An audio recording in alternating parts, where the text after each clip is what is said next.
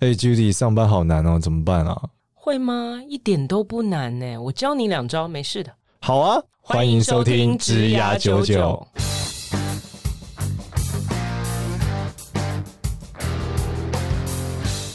欢迎收听《职涯九九》，这是由领袖一百职涯贵人引路计划所制作的节目哦。Hello，大家好，欢迎收听《职涯九九》，我是主持人简少年，欢迎我们另外一位主持人 Judy。大家好，我是 Judy。哎，今天要聊的东西，Judy 说要让我来当主 key。我们今天要聊关于年轻人，就聊新鲜人这件事。Judy 说他觉得我离年轻人比较近，其实我觉得也很远呢。我你再怎么样都比我近。我那天就在想一件事，想说，哎，我现在叫简少年，糟了，我也我也三十五了，靠，那如果到了四十五、五十的时候怎么办？要叫简老头吗？对啊，到时候就会变成一个这个见面的话题。对，你三十五，我现在新鲜人毕业，我都是他们的那个，你知道吗？最近在看奥运，那每个上场的选手都是什么二十几岁，我就觉得天哪，我是他的两倍，好可怕啊！出现倍数了好吗？对啊，我我我们今天要聊的东西，其实在讲说就是。呃，那天刚好听到朋友在讨论了，所以我也觉得蛮可以跟大家聊。因为现在如果在听收听职涯九九的同学们，我猜你们也快三十，我猜啦，所以也差不多是一个小主管嘛。那如何去对付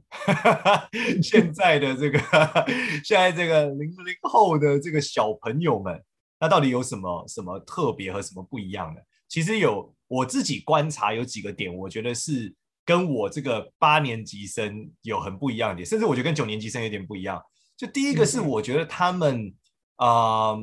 第一，我觉得很平权，我觉得这是很大的关系，很不一样，就是性别很模糊。我觉得这个很有趣，就是说他们没有那么那么的觉得男生是就是要那个样子，女生就是那样子，然后很多元，然后很平权。对于我觉得，甚至对于就是性别的议题是很敏感，但是对于平权。的状态也是很敏感，然后会认为说你做某些事情其实就是歧视，这是第一个，我觉得性别上的。那第二个是我觉得他们在于权势的这种胁迫性很敏感，就是很反父权吧，应该这样讲，就是说他们对于、嗯、呃这种官僚啊、阶级啊、父权结构啊，就是很反很反弹，威权，威权。对，对于我也很反弹，然后对这个议题也很敏感。第三个是，我觉得他们的世界的可能性比我们那时候多很多，就是说他们比较没有那么多所谓的经验法则的规则，就是他们对于经验法则，甚至可能有点否定经验法则。他们的社社会世，他们的世代进步得太快了，所以他们会认为所有事情都是有可能有新的可能性、新的做法、新的新的内容。所以我觉得他们对于经验法则的这个鄙弃是 比较严重的，对，大概这几个点是我自己观察是这样，我不知道 Judy 你感觉怎么样？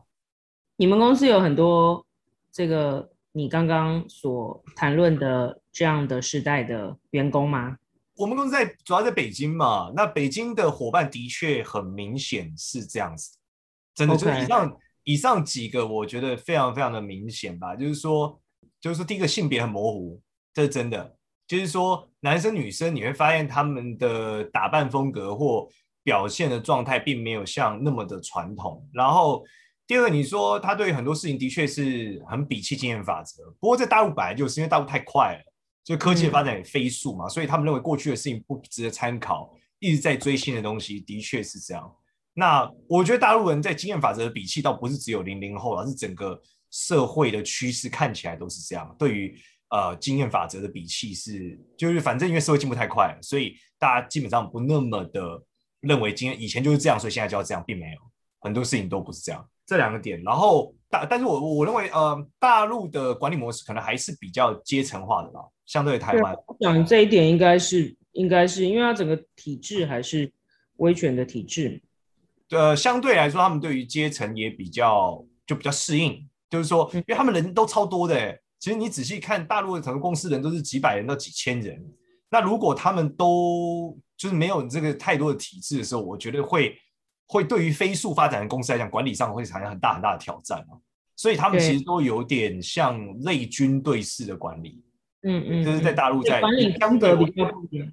对，相对我觉得不不一样，也不一样。然后没有那么多，当然他们现在还是大陆最近在讲一些词嘛，不管是内卷或是躺平吧。就是说他们的零零后其实呃的反思是，就是说因为太多的太多的这种竞争了，所以他们开始反竞争嘛，开始甚至躺平嘛。那我觉得大陆政府其实看起来也在解决这个问题，所以最近就是有一个法令出来嘛，对于这个呃补习班的限制嘛。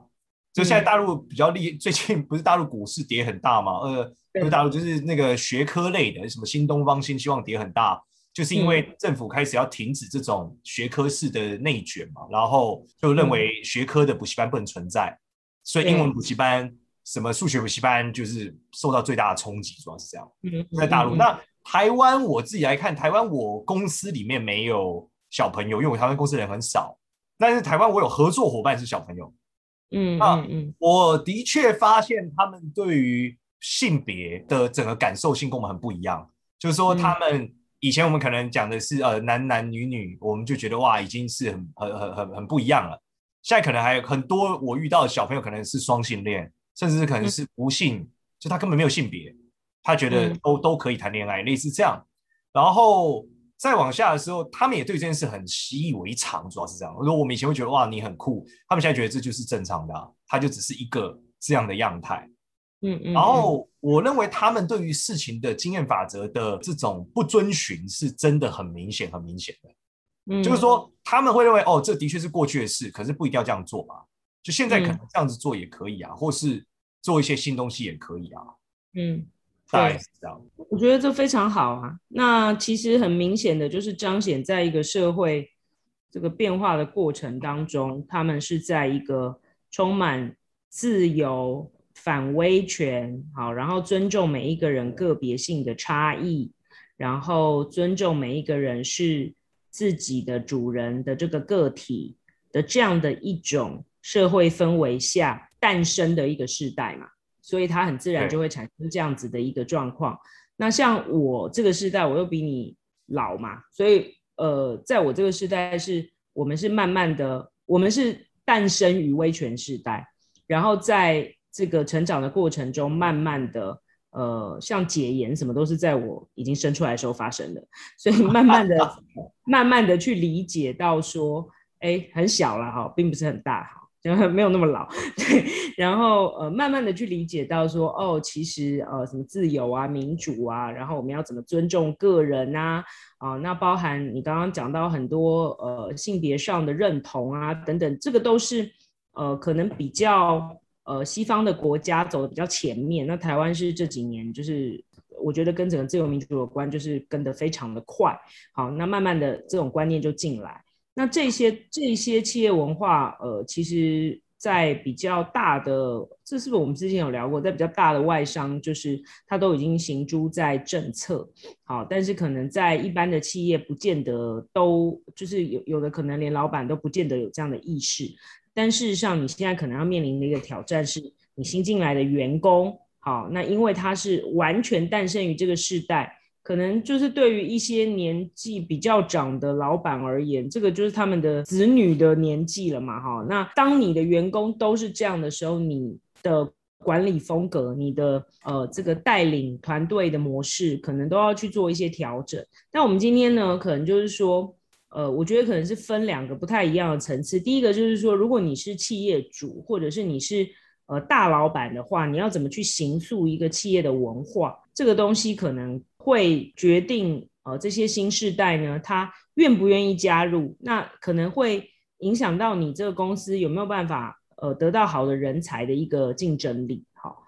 那再来就是可能直接会去面对这些比较呃新世代的呃新鲜人的这个人呢，大概是一些比较年轻的小主管，可能就是差不多像呃你说三十上下这个这个年纪哈，那。我觉得可能没有像我离这个时代这么远，但是应该也呃差。现在讲说三年就差一个时代就就很不一样了嘛，好，可能也是有一些观念上的差异。那这些小主管呢，如果你是三十来岁，那你可能在被你的主管带领的时候，都还是相对来讲比较阶级比较威权的。好，那因为你的主管可能是像我这种的，那 就会觉得比较很习惯，是说，哎，我以前是这样子被带出来。那你现在如果用一样的方式，好，有样学样说，哦，我以前主管就是这样带我的，他是告诉我说经验就要这样做，然后他告诉我说，哎，反正没什么好问的，就是照这样做。那你如果用同样的方式来对待你现在新找进来的年轻世代的话，可能就会不管用。好，我在领袖一百常常听到很多做主管的。导生都跟我说，我真的受不了现在年轻人这样，然后我就想说，哎，你们不是就是年轻人吗？就已经上一辈了这样。那我觉得就一个世代会看一个世代不顺眼，因为你会觉得说，哎，我的世界以前就是这样子在运转的，那现在我要去带领一群完全不是按照我这样子的逻辑运转的人，那我还要管理他们，然后我还希望他们交出东西来，那我觉得那个挑战其实可能是蛮不一样的。我自己在思考的时候，我觉得会有一个点是很重要，就是对于管理模式的冲击会很大。对，就是说你的管理变成是以前是管理要有弹性，现在可能是管理已经不是要弹性，管理要减法。就是说你有些东西你已经是其实管不了的，因为当他们在做很多事的时候，我觉得是把平权是把很多权利义务放在他们把事情完成的前面。嗯就是说这件事情的结果好不好？之前我们先来讨论这件事是不是符合平权，是不是符合我们的权利义务的阶段。所以他们对于自己的这种权利的争取和自由的争取是很习惯，就他们会很习惯的去表达他们应该要争取某些东西。然后在这个阶段下的时候，我觉得那你就必须思考，你是不是真的要给他这个限制？就是有以前我们管理有些事情很方便。对吧？那我们觉得就反正你就这样做就对了。可他现在可能会，就是现在这些理所当然都会变成不满，他可能会跟你争取，为什么我要这样？为什么我不能那样？而且我明明跟旁边那个不一样，为什么我要这样？等等等等等等，你会有非常非常多就是差异化，你必须要跟对每个人去克制。可是管理是很难克制化的东西，所以这件事就变成你的管理可能需要很多的减法，然后这件事又很考虑他们的自律。所以我，我如果从企业主角度出发，我会建议很多事情尽量外包。原因是外包是一个他有他的做法嘛，反正他最后把东西交出来就好了。这样的状态，我觉得是比较理想。然后会比他的 in house 的时候，你给他很多家租同样的规则去管理不同的阶段，我觉得会来的舒服。那时候我们公司采取很多外包，原因就是这样。那第二个阶段是我发现他们高度的迷惘，所以为什么会这样？其实我最近在看一本书，叫什么《幸福之路》，我觉得蛮有趣的。那本书就是里面写到说，人类本来就不应该不劳而获而可以生存。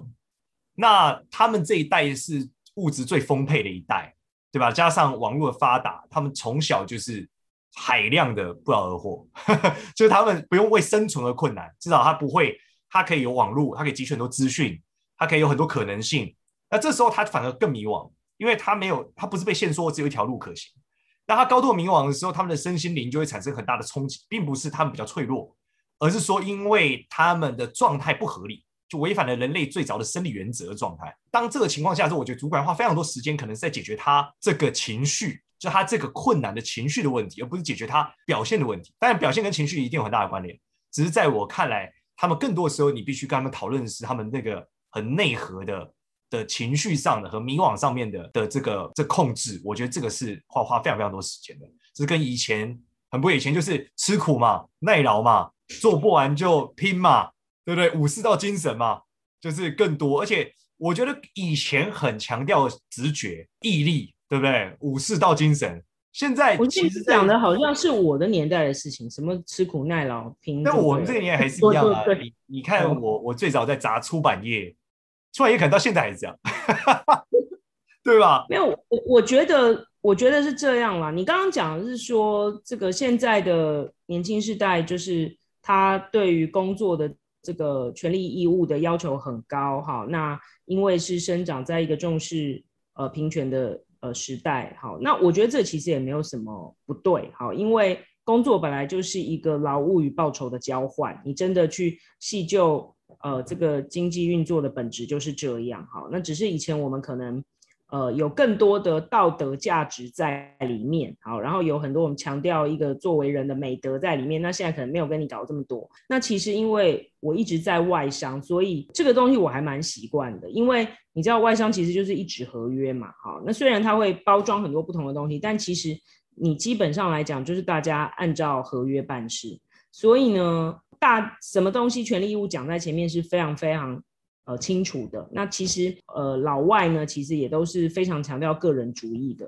好，所以我觉得大家是也很习惯在一种呃彼此很尊重个体差异性的文化下工作。所以那个对我来讲，我觉得倒不是什么太大的问题。我觉得可能反而呢，如果一个企业过去，如果你不是太有概念说你要去建立这样的一个企业文化，那现在如果整个世代。呃，翻转哈，越来越多的人，好，你的员工，你会找进来的人都是这样期待你的文化要这样的话，那我觉得也许也是一个机会去做一些调整。那这件事情我倒觉得是一个好的发展方向哈。那我觉得对于企业主来讲，或者是对于主管、高阶主管来讲、专业经理人来讲，你要去建立一个大家都把这个彼此的个体差异性跟这个我我们很。就事论事的在职场上把绩效做出来这件事情，但是我们尊重你个人的这个看法等等，我觉得这个是一个本来就该建议的企业文化哈。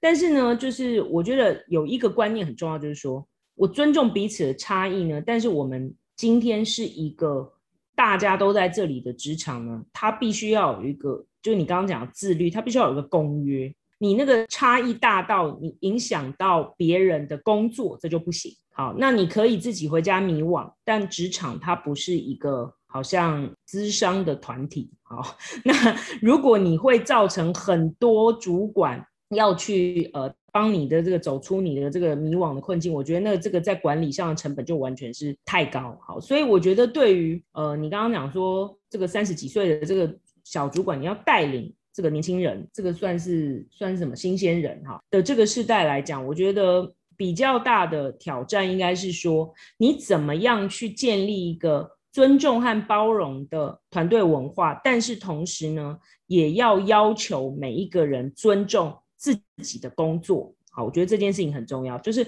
我尊重我作为管理层，我尊重你的个体差异性，尊重你喜欢干嘛，不喜欢干嘛，好，尊重你个人这个所谓。很强调隐私，好，等等等等，好，就你应该要尊重我的个人差异、跟风格、跟喜好、跟隐私。但是呢，我也要求你尊重这个工作必须要完成跟交付的时间跟成果，好，跟你要付出的心力，好，这个事情是我觉得可以被就事论事的讨论。那但是我觉得比较需要避免的是，告诉他说，我告诉你，你就应该要这样做。好，那如果他来请求你的帮忙，就是说，哦，那我其实不太知道怎么做，你是不是可以，呃，告诉我一下你过去的经验什么的？那我觉得这个时候你可以，当然是可以提供支持哈，跟协助，但是不是一开始就是下指导棋说，哦，我觉得这个事情就是这样，你那样做就不对，因为他可能呃生活在一个呃什么事情都有可能，然后可能是创意比纪律更重要的一个。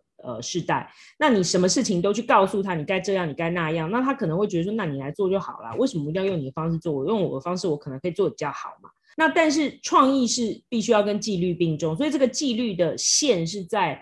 呃，你尊重你自己的工作，以及你不影响别人的情况之下，以及你东西会负责交出来，然后是一个好的 quality 的情况之下，我觉得这件事情是大家可以在不仅是一开始工作，甚至是在。不断，因为新鲜人进入职场，可能就是也没有工作过嘛，哈。那以前可能是社团啊，或打工啊，跟同学啊，跟这种，就是他不是一个正式的工作。那他可能也有很多需要适应职场的文化跟风，这里面也不是只有新鲜人，也有很多的老人，所以他也是自己有很多融融入的过程。所以我觉得是管理方要学习去建立一个好的文化。那但是对新鲜人同样可以有一个要求是，你怎么样在融入的过程里，我们尊重你，你要尊重这个工作。大概是这样的一个概念。就同时，我觉得还有我观察到的一个现象，就是说，呃，因为他们是一个很快的时代嘛，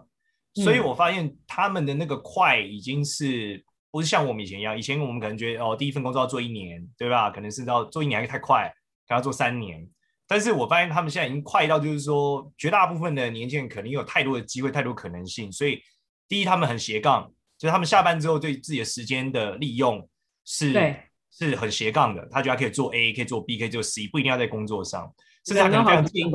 非常建议你使用他下班后的时间，这是一个很大的关键，这是第一个很大的不同，不代表他不会标出来，但是反正他就不喜欢你在这时候跟他讲话。那第二个点是说，呃，因为他们高度的斜杠，所以流动率其实很大，就是他们很有可能在斜杠中创造了一些状态之后，他们可能就离开你。然后他们对于外在的选择非常非常的多，所以他们的选择也非常非常的多。那这个时候，我觉得就是我们刚刚讲到的嘛，他更多的你可能要有这个心理准备，是流动变成了一个常态，而且是一个非常常见的常态，可能不需要太多的理由，跟你怎么对他没有太直接的关系。他可能就是觉得他有更多可能性，或者他斜杠成功了，所以他他就去做别的事了。所以这个是。我觉得很不一样的地方，就是以前可能我们选 A 就是 A，选 B 就是 B，可能是现在不一样。现在他们太容易达到斜杠，他们的生产力太容易放大了，在很多环节上，所以我觉得这个是一个一个现象啊。但相对来说，我觉得他们现在的能能力也很多元，所以现在他们如果愿意帮你解决问题的时候，他们能处理的事情的复杂程度也会变得非常非常的高，因为他一个人可以做很多很多事，因为他们斜杠的和他们从小被栽培的经历上。他们其实对于自学是非常擅长的，我觉得这个是很不一样的。嗯、以前我们学一个东西，可能要到补习班，可能要到一个专业的学校。他们现在很多人学东西，就是上网看一下文章就学完了，或者是他们看打开 YouTube 学一下就学会了。所以我觉得这个也是很不一样一个地方。对啊，所以凡事都是有两面嘛。那你一方面可能就是说你要期待新鲜人呃对工作的忠诚度像以前的。世代这么高哈，那我觉得现在像以前我我的前辈的世代，就是那种一辈子都在一家公司工作做到退休的多得很嘛。那我觉得你要对年轻世代有这样的期待，基本上就是不切实际，这不太可能。好，那好像在一家公司待超过一年都已经算是很资深，然后待很久很稳定的了。好，那但是问题是你现在也有可能就是说你以前。呃，可能五个工作要找五个人，搞不好找六个人、七个人来做。现在这五个工作的能力，搞不好可以在一个人身上发生。但由于他有办法同时学习跟管理，好，这么多能力，他当然也有可能就是你知道心猿意马，很容易骑驴找马，看到别的机会比较有趣就跳。好，所以我觉得这个是呃，可能作为管理管理阶层要常常管理这个流动率，它会就像你讲是一个常态，我觉得会是蛮大一个必要性，因为会。在管理上成本会比较高，然后也会比较辛苦，但你同时可能会获得比较多的创意跟可能性嘛，所以我觉得这个都是凡事两面，看你怎么样来来看待这件事情。再来是我我发现说他们有很两极化，就我觉得跟贫富差距可能有关，就是说有人是非常非常非常在意钱，有的人是非常非常非常的不在意钱，嗯、就是说有的人是非常在意钱是什么情况？就是说他认为他今天付出的每一分劳力都得兑现。就是他，你叫他多做一点，他就觉得那又不是我的事，或者说这一笔钱你就是应该要多给我，这个时间点你就这样。另外一种就是他完全不 care 钱，就他的意思就是我做就是爽，这钱都没有钱也没关系，钱再少都没关系，我还是可以去做的非常非常爽。我认为它的意义大过于一切。接着他可能就是可以接受非常低廉的价格，但产出非常惊人的的付出，我，我觉得这是不一样的。对，我觉得是这样了哈。第一个就是说，对自己的权利义务要求非常高，这个是一个个人主义下必然的发展。好，那我觉得很明显的在年轻世代上看得到。那我们以前可能会觉得说啊，就是挺老板啊，你知道吗？这公司对我不错啊，我就帮他多做一点。那以以后可能就是没有这种事情。好，这是一个。另外一个，其实我刚本来也就是想提到，就是说，呃，并不是说他不在乎权利义务，而是他真的更在乎那个意义感。好，因为你刚刚提到说，对什么一些平权的价值啊，对于一些个人的认同啊，都这个意识比较高，那所以也在就是同样的会在工作上体现，就是说他对这个工作的意义，以及我对这个。文化以及我们现在在做的事情，我们这个公司到底做的事情对这个环境有没有意义？对这个社会有没有意义？对人类有没有意义？我觉得这个东西的认同感有有很大的一个比重的年轻世代是很高的。所以也就是说，一个团队如果你要打造能够吸引这个年轻的优秀的世代的人加入的话，当然第一个你权利义务可能要搞得很清楚，你一些相关的商业条件要有竞争力啊。那另外就是说。你要让大家觉得说，这个之前我看过一个调查，就是他们就是越来越年轻的时代越在乎这件事情。就我们公司，我是不是很很骄傲？我现在在为这个公司工作，我我工作的这个公司，它所生产的产品，它提供的服务，是对于这个人类的永续啊、环境啊，甚至我们讲的这个平权啊，是有价值。这个公司是不是有付出一些具体的行动，在彰显它？就是落实这些价值，在他的政策上，或者是他做的这个商业模式，他基本上是对人类是好的。我觉得这种认同感会走在非常的前面。那呃，如果认同感强的话，诶，那 OK，你要叫我做什么事我都 OK。那如果认同感低的话，OK，就完全来走一个权利义务的概念，就是你要给我多少钱，我要做这件事。所以我觉得这个东西也是会带动很多企业。往一些，就是说，除了法令的要求啊，或者说，呃，这个国际的趋势啊，社会风气的改变，甚至包含你现在未来招募的员工，可能都会期待你有很多这样的这个真实的这个落实在你的很多的政策里面。再来，就我还有发现一个点是，他们就是高度的拥抱新科技，就是说，他们对于新科技的接受度和熟练度是超级无敌高的。那我觉得这个是会蛮冲击原来在公司的状态，因为。其实，呃，第一个，台湾数位转型本来就不是非常好的一个地方，但是在他们的，我觉得这是好事啊，就是说，当他们的时候高度拥抱的时候，其实可以在现有的体制上去问问他们有没有什么更好的数位转型模式，甚至是数位的内容和数位的工具，可以来帮助你们公司的效率提升的更高。就他们对这件事在意度很高很高。就是说，如果你现在这是一个很不数位且很蠢的一个流程的时候。其实他们是会产生一些负面的想法。另外一个地方是，我觉得最有趣的是，也因为这个原因，现在我觉得传统的外商或者很传统的公司，以前具有很大的品牌竞争优势，可是现在可能会被你想的认同感或是拥抱科技的状态而受到一些竞争。就是说，我觉得这个人才的模糊度也变得很高。以前每个产业可能彼此是很独立的，可是现在因为高度科技的状态的时候，他们开始。可以通过自学，透过新的科技的辅助，新的科技的能力，他们是加上。新创公司很多嘛，像很多很多新创公司可以选，然后他们又那种把认同摆在前面的时候，其实有可能你最好的人才，你以前的竞争者只是你认知的这几个大公司，但现在变成是一狗票一海量的新创公司 成为你的竞争者，然后你以为是用更好的薪资水平能找到这些人，可能这些人才并不愿意买单这个些问题，可能源自于你公司里面成就的。陈旧的系统，或是官僚的体系，导致和意义感的低落，导致他会选择离开。所以我觉得这个对于呃一些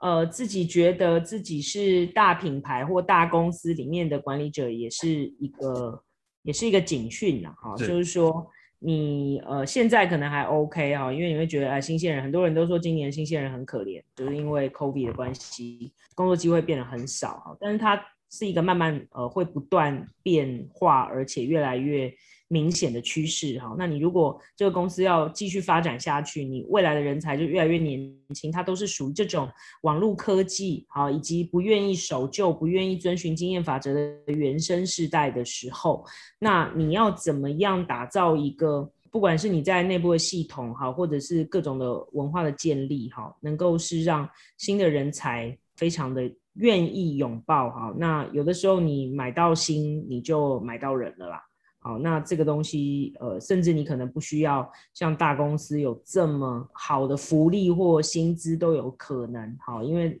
呃，他们呃可能更在乎的是，到底呃我在这个世界上，我在这个职场上，我在这个公司里面存在的意义是什么？我忽然想到，我们年我年轻的时候。啊，就之前都刚出生，对我来讲，哦，大家的名言就是说，呃，觉得大公司为什么不给年轻人机会啊？很多公司都不愿意用新鲜人啊，新鲜人找不到工作很可怜啊。但我发现这个词在现在已经没有了，因为新鲜人不需要你给机会，新鲜人有太多机会了，